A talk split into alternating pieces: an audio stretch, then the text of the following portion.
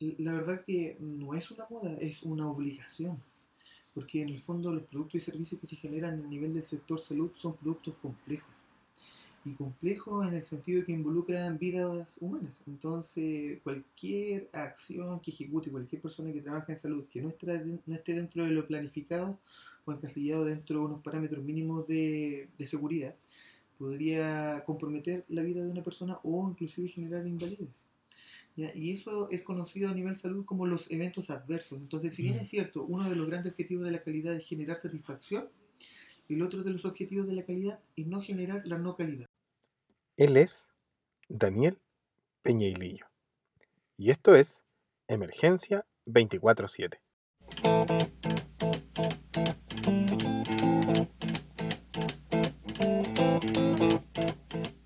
Bienvenidos a este nuevo episodio de Emergencia 24-7. Una semana más ya del mes de febrero de este año 2020. Si es tu primera vez en el show, te invitamos para que puedas revisar algunos de los otros episodios que ya tenemos disponibles. La ciencia de las compresiones torácicas, el episodio sobre los aspectos destacados en los cambios de la guía de reanimación de la Sociedad Americana del Corazón, estrategias para el manejo de la vía aérea, o aquellos capítulos donde revisamos algunos fármacos ¿Se recuerdan de aquello? Succinilcolina, rocuronio, etomidato, son algunos de los que hemos revisado en el podcast. Además, volvemos a hacerte la invitación para que nos sigas en nuestra cuenta de Instagram en emergencia 24.7 podcast y también en Facebook emergencia 24.7. El episodio de esta semana es un episodio que hace bastante tiempo quería compartir con ustedes. Es una conversación que tuvimos con Daniel Peñailillo, él es enfermero, especialista en calidad. Espero que esta conversación, mucho más distendida, sea de tu completo agrado. Te invito para que te suscribas al podcast si es que aún no lo has hecho. Acá entonces, dejo contigo a Daniel Peñilillo.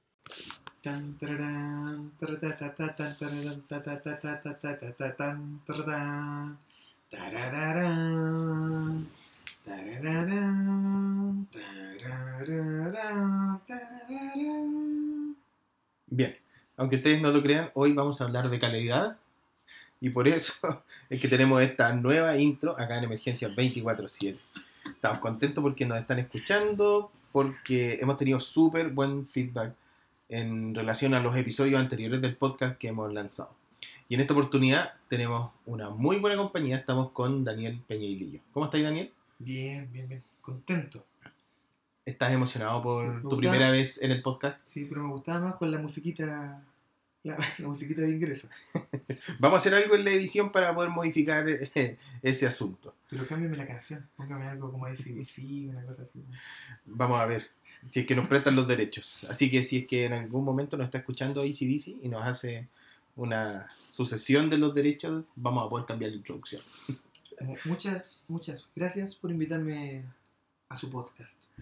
Oye, David, yo sé que tú dices que nos tenemos que tutear y todo eso, pero esta es como una payasada que tenemos de la universidad, ¿cierto? Sí, puede ser. el del no tuteo, o el ser respetuoso sin, sin respeto. Entonces, por eso yo le digo, don David. Ni un problema, don Daniel. ¿Vamos a conversar de calidad entonces? Así es. Muy bien. De hecho, eres, el invitado eh, pensado hace bastante tiempo en el episodio del podcast para poder hablar de, de calidad. Y quiero que eh, en esta conversación podamos desglosar algunos aspectos que de pronto pueden ser muy generales o básicos, pero que creo van a dar en el clavo para eh, tal vez algunos errores que tenemos en el concepto o en la, o en la aplicación de aquello. Eh, antes de eso, me gustaría que tú te pudieras presentar, que las personas que nos escuchan puedan saber un poco de tu trayectoria, a qué te dedicas, en qué estás trabajando actualmente.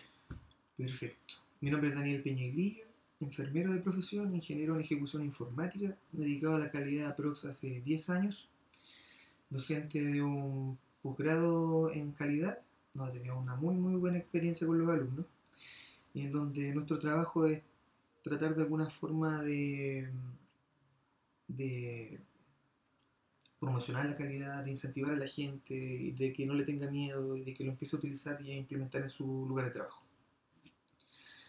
Eh, junto con eso tengo una consultora que por el momento está trabajando al gratín. porque como que la gente le tiene miedo a la calidad y por eso mismo no, como que no siente la necesidad de invertir en algo así. Así que estamos trabajando con empresas pequeñas donde nosotros le estamos enseñando de alguna forma a hacer, eh, a, utilizar algunas herramientas de calidad, porque ellos siempre han hecho productos de calidad. Y además de eso, estamos trabajando un poco en implementación informática, generando algunas aplicaciones que pudieran ser de ayuda en, algunos, en algunas áreas especiales.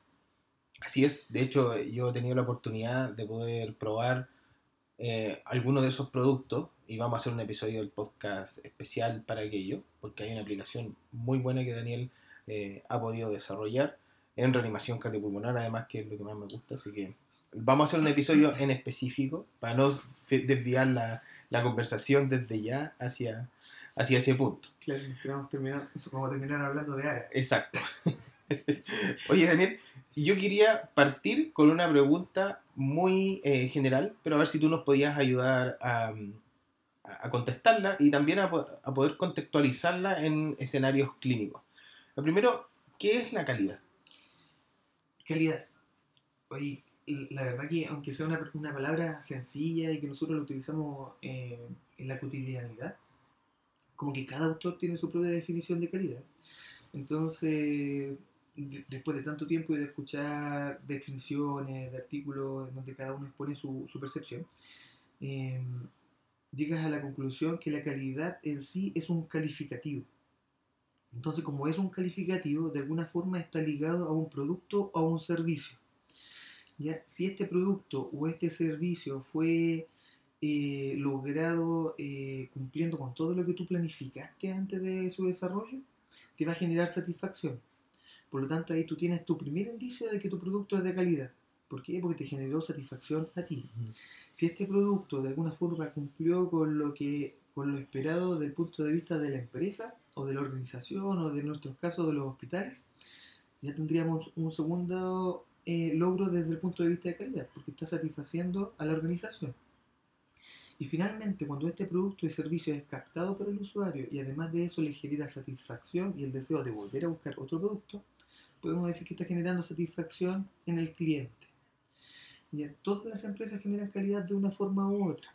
Nosotros a nivel de salud, por ejemplo, eh, vamos, si vamos, lo vemos en un, en un pabellón quirúrgico eh, y un médico logra salvarle la vida a una persona. ¿ya? Y hace una cirugía compleja, donde tiene que ser un abordaje amplio, finalmente el paciente se salva y el médico dice que desde el punto de vista de su trabajo, él hizo un trabajo de calidad. ¿Por qué? Porque le logró salvar la vida a la persona. Pero después del tiempo, cuando tú vas a entrevistar a la persona a la que operaron, esa persona probablemente no va a estar tan satisfecha, porque quizás no le va a gustar la cicatriz que le dejaron, porque quizás no, no puede retomar todas sus actividades debido a la rehabilitación. Entonces, como que esa persona va a demorar más en conseguir la calidad que él busca. Mm. En definitiva, es un calificativo que eh, este calificativo es dado ya sea por eh, la persona que genera el producto o servicio, por la organización o por el cliente. No, siempre vamos a tener la coincidencia de que de los dos puntos vamos a tener satisfacción, pero lo que sí está claro es que si nosotros nos centramos en el sector salud, lo que siempre vamos a buscar es que todas las personas estén satisfechas desde el punto de vista de lo que fue buscar y desde el punto de vista de lo que se planificó, planificó que se le iba a entregar. Claro, y que el hecho, como tú lo mencionas, en esa definición, al contextualizarlo como calificativo, son muchos tal vez los conceptos en base a, a, la persona, qué es lo que realmente percibe como calidad.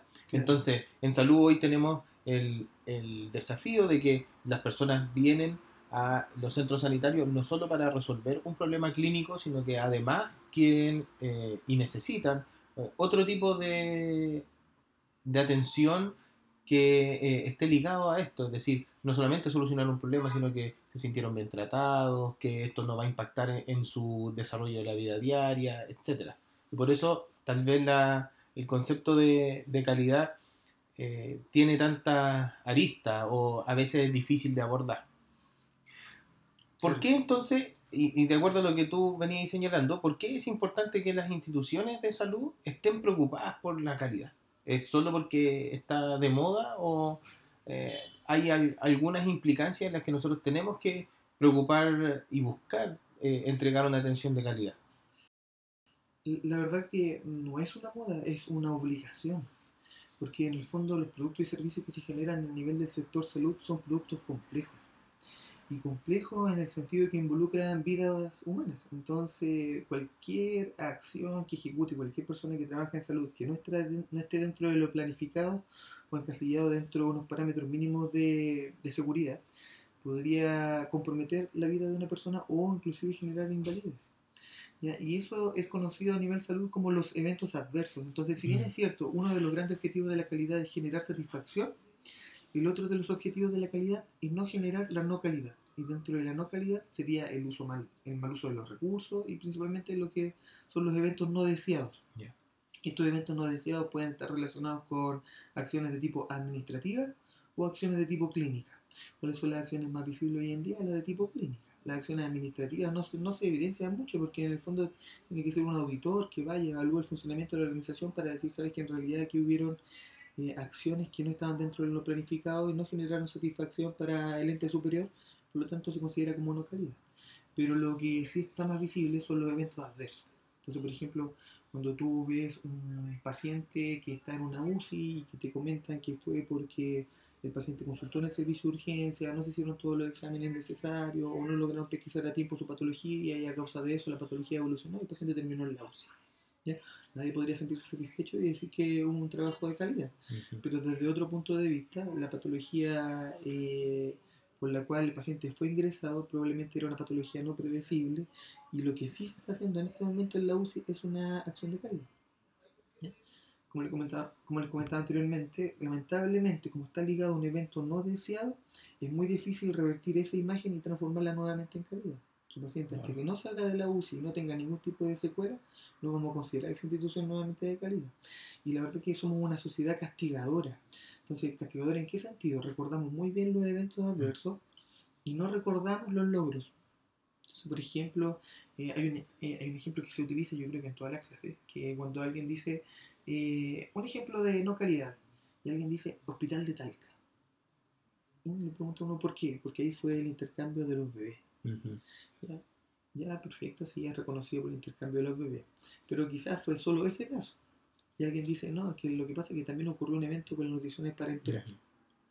Bien, entonces ahí llega, se genera el primer debate, en donde yo podría decirle a una persona que me está señalando eso, que en realidad el hospital de Talca sí tiene calidad. ¿Por qué? Porque el hospital de Talca sí sabe los eventos adversos que le están ocurriendo y están manejados y es por ende uno de los hospitales que en este momento está acreditado, que pasó sin ningún problema todas las evaluaciones, un hospital nuevo, que tiene personal nuevo, que tiene características absolutamente distintas al hospital al que le ocurrieron esos eventos. Versus un hospital X que yo le pregunto, ¿usted tiene eventos adversos en hospital? No, yo tengo cero eventos adversos. Claro en donde eso es prácticamente imposible. Todas las personas tienen eventos. Lo que sí tengo claro en ese hospital, que se me dice que tiene cero eventos adversos, es que ese hospital no está haciendo un levantamiento de sus eventos. Em, entonces, si tenemos claro cuál es la calidad y cuál es claro, tenemos claro la no calidad, lo que tenemos que tener más claro aún es cuáles son los elementos mínimos que yo debería tener como una organización para poder comenzar a medirla. Porque todas las personas que generan un producto o servicio van a tener ligado un porcentaje de calidad, lo que pasa es que ustedes no lo saben. Previamente, ¿qué se sugiere a una persona que desea medir su calidad? Esa, esa organización tiene que conocer claramente cuál es su giro de negocio, cuál es la materia prima que ingresa, cuál es el producto que quiere generar, cuál es el producto que le está entregando a su cliente. En el sector salud, si yo voy a servicio de urgencia, lo que yo busco es resolver mi problema de salud que no me permite hacer mi vida diaria o que me mantiene en un estado de incertidumbre y de incomodidad. Lo que yo hago es tratar de restablecer sus funciones eh, de salud a lo más normal como consulto y posterior a eso esa persona se va a su domicilio. ¿Ya? Si la atención fue corta, si le resolvió su problema de salud y le, resolvió su incertidumbre o su inseguridad, esa persona se va a ir feliz. Y usted va a generar un cliente feliz. En ese momento vamos a decir que tenemos satisfacción y que nuestra atención fue de calidad. Perfecto. Pero por otro punto de vista, si esa persona consultó y el médico le dice, sabes que en realidad a este paciente pásale un metamisol, le pasan el metamisol, le, le, bajan el dolor, el paciente se va, entonces el funcionario va y le consulta al médico, doctor, ¿sabe que eh, no lo tirechamos, no le controlamos signos vitales, no generamos un registro de la atención de este paciente? Entonces, el paciente, si uno lo va a entrevistar a la esquina, probablemente el hombre está feliz porque ingresó, le resolvieron su problema de salud. Y le resolvieron la causa principal. Pero desde el punto de vista de la organización, no tiene ningún punto de calidad porque en el fondo no generamos un registro, no tenemos cómo monitorear a ese paciente, no tenemos cómo saber si tenemos que mejorar o no. Entonces, tiene que identificar su materia prima, eh, diseñar procesos y esos procesos le van a generar un producto y un servicio. Eh, para aquellas personas que desean medir la calidad, se sugiere hacerlo de la siguiente forma. Primero, cuando generan un indicador, generan un indicador que evalúe si cumple con los elementos mínimos necesarios para poder generar el producto que se propuso generar. Entonces, por ejemplo, si su empresa es de hacer pan, tiene que tener harina, tiene que tener una máquina para hacer el pan, tiene que tener un horno como mínimo. Entonces yo todas las mañanas llego y evalúo si que está la harina, está la máquina y está el horno. Para algunas personas les parece como que son indicadores como de poco valor, pero en realidad si eh, quiero hacer pan y no tengo harina, ¿puedo hacer el pan? No. Entonces en ese momento me doy cuenta que este indicador, por muy simple que sea, sí me sirve porque me está asegurando de que existen los elementos mínimos para poder trabajar. Si usted está en un box de triage y su labor es controlar los signos vitales del paciente, eh, no estaría de más todas las mañanas chequear el funcionamiento del equipo con el que va a tomar la presión, el funcionamiento del equipo con el que va eh, a tomar la citometría, eh, su herramienta mínima de registro. Si no tiene esos elementos que son de estructura, usted no debería comenzar la atención porque en algún momento va a necesitar alguno y va a generar un quiebre y ese quiebre va a ir de la mano con una no calidad. Cuando usted ya cumple con todos los elementos estructurales necesarios para poder generar su producto, ahí recién uno evalúa el cómo lo estoy haciendo. Pero para evaluar el cómo lo estoy haciendo tengo que tenerlo escrito previamente. Yo tengo que tener un guion, un, documento que en este momento están de moda que se llama los protocolos, que en el fondo lo dicen paso a paso qué es lo que usted tiene que hacer, cuáles son los responsables, cuáles son los tiempos que debe cumplir y el producto que, se va a generar. De manera que si yo tomo un lápiz y una hoja y digo que voy a dibujar un cuadrado, dice, su cuadrado, para que realmente sea un cuadrado, tiene que tener cuatro vértices, tiene que tener cuatro ángulos internos y tiene que tener cuatro lados. Perfecto, yo tomo lo que está descrito ahí, mi producto final, y del momento que hago una comparación, estoy evaluando si es que este producto fue igual a lo planificado. Si fue igual, me puedo dar por satisfecho de que estoy generando calidad. Para eso son los protocolos. Eh, entonces, cuando yo evalúo el funcionamiento de este protocolo, el paso a paso, estoy evaluando el proceso. Finalmente, cuando yo tengo todos los elementos de estructura, cuando todos mis protocolos, toda la gente lo conoce y lo están ejecutando al 100% como fueron planificados, yo puedo decir, ¿sabes que en realidad voy a descansar en mi funcionario y en este momento solamente voy a evaluar el resultado final? Si yo digo que de aquí al término del día voy a producir 10 panes, voy a evaluar si es que, si es que realmente producí los 10 panes si no se produjeron, no, no generé los 10 panes, lo que tengo que hacer es bajar un peldaño, dejar de evaluar el resultado e ir a evaluar el proceso para evaluar por qué motivo no se generaron los 10 panes. Si aún así los procesos eh, no se están cumpliendo, tengo que volver a ver qué elementos de la estructura es el que no me permite ejecutar mi proceso tal cual como lo planifique. De esta forma se genera como un círculo infinito, si se puede decir así, en donde toda la vida usted también de identificar problemas, ver la forma como resolverlo y que estos problemas no influyen en, el, en, el, en lo que usted se planificó diariamente y genera en su organización. estoy hablando de, a nivel de salud, a nivel de empresa de generador de productos, empresas que venden servicios, todo el mundo trabaja con esta metodología. Bien, Daniel, ¿qué tremendo speech te mandaste. No me dejaste hablar en los últimos siete minutos. Creo que estaba, estaba un poco contenido. para que vean que nosotros buscamos gente que está realmente entusiasmada, eh, comprometida con el tema. Pero pudimos, pudimos, digo yo, pudiste desarrollar eh, aquellos aspectos que, eh, de acuerdo a la conversación de planificación que habíamos hecho nosotros, iban a ser más determinantes para poder entender estos conceptos de calidad. ¿Cómo lo podríamos concluir? Digamos que alguien se aburrió y nos pinchó al final. Claro, que justamente el objetivo era para que fuera un pod de calidad, que no pasara los 15 minutos. Exacto. No, no me Llevamos en los 23 30 minutos del día escuchando a un pobre diablo, como dice Don David La Ronda. ¿Quién sé quién es? y estoy gastando estos 30 minutos. Ahora, eh, vamos, vamos, vamos a resumir todo esto en cuatro palabras que yo creo que a todo el mundo nos enseñaron cuando estudiamos en la universidad, eh, ya sea alguna carrera de la salud o alguna carrera del área de ingeniería, que a todo el mundo le tratan de, inculcar que si usted desea lograr algo, primero tiene que planificar, tiene que organizar, tiene que dirigir y controlar.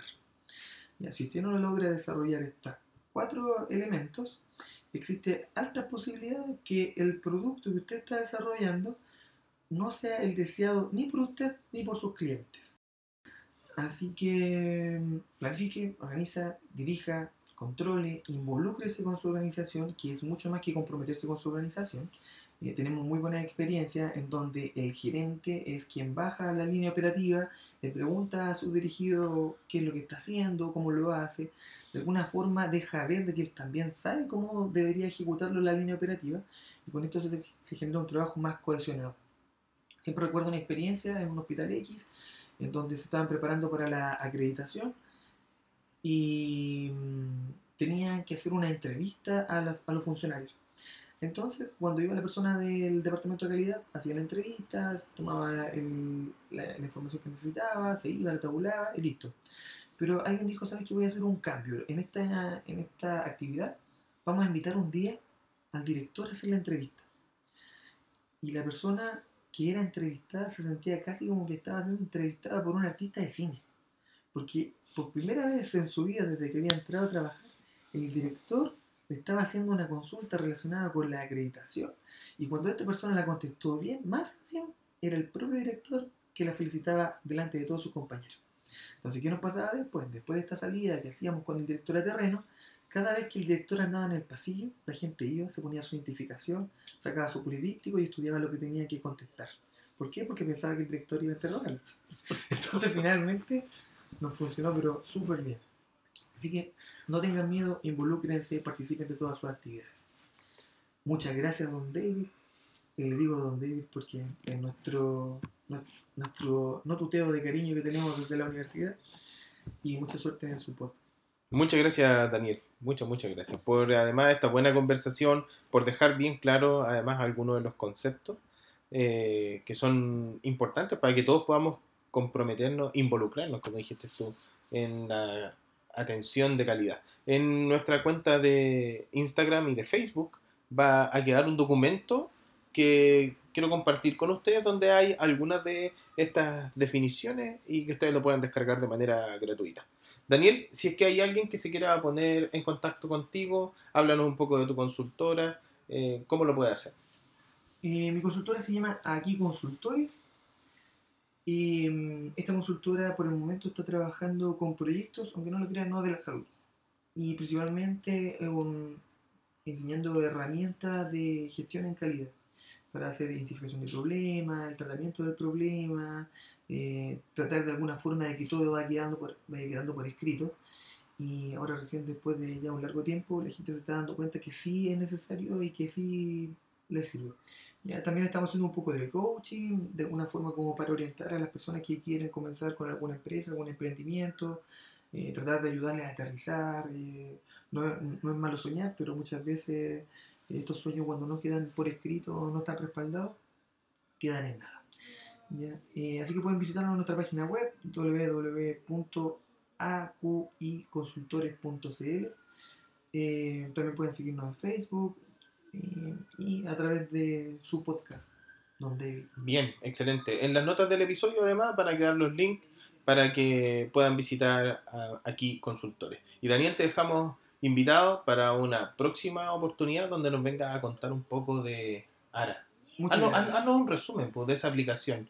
¿Qué aplicación es la que estáis desarrollando? Y, y, a ver si dejamos el gancho para el próximo episodio. Mira, mm, dentro de toda la área de ingeniería siempre me gustó una que era el levantamiento de requerimientos.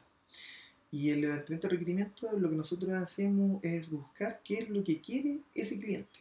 Y entonces un cliente me puede decir, ¿sabes que en realidad quiere un cuadrado? Y después del levantamiento de requerimientos le digo, ¿sabes que en realidad usted quería un cuadrado? Pero eh, usted lo que necesita es un rombo. Y que tiene como la misma característica, un tanto parecido, pero probablemente este. Y con ARA hicimos algo así. Tratamos de desarrollar una aplicación de que ayudara a la gente a entrenar su reanimación. Entonces, ¿qué es lo que hace ARA? Cuenta con un metrónomo, cuenta con un identificador de ritmo, cuenta con un registro de todas las acciones que ustedes hacen y que cada vez que usted ejecuta una acción que no está dentro de lo protocolizado eh, o lo descrito por todas las normas disponibles desde 2015 en adelante, ahora envía un pequeño mensaje eh, tratando de encauzarlo y llevándolo al, al, protocolo correcto. Finalmente, cuando termina la reanimación, ahora entrega un informe que queda guardado dentro de su celular y junto con esto entrega su fracción de compresión torácica, que en el fondo es un cálculo que nosotros hacemos utilizando los tiempos de reanimación y los tiempos que ustedes definieron para hacer solamente compresiones torácicas. ¿ya? Que ese sería como nuestro indicador de calidad para ARA. ¿ya? Actualmente está disponible, prontamente va a salir eh, una versión de prueba que ya vamos, vamos, a tener disponible. Lamentablemente por el momento está solo para Android, pero ya próximamente vamos a comenzar a desarrollar para eh, los dispositivos de Apple. Ya, pues excelente. quedan cordialmente invitados a probar ARA. La próxima. Y los próximos productos. Sí, y en el próximo episodio del podcast eh, me gustaría que tal vez conversáramos sobre algunos criterios de calidad dentro de la reanimación cardiopulmonar y podemos jugar un poco con la aplicación, les contamos a las personas cómo funciona, cuáles son eh, aquellos elementos que le, sin duda les van a ayudar en mejorar sus fases de entrenamiento. A mí creo que una de las mayores utilidades que tiene la aplicación como está es para, como tú decías al inicio, poder entrenarse. Gracias a Daniel por esa buena conversación. Y gracias a ti por acompañarnos hasta acá. Nos vemos la próxima semana. Que estés muy bien.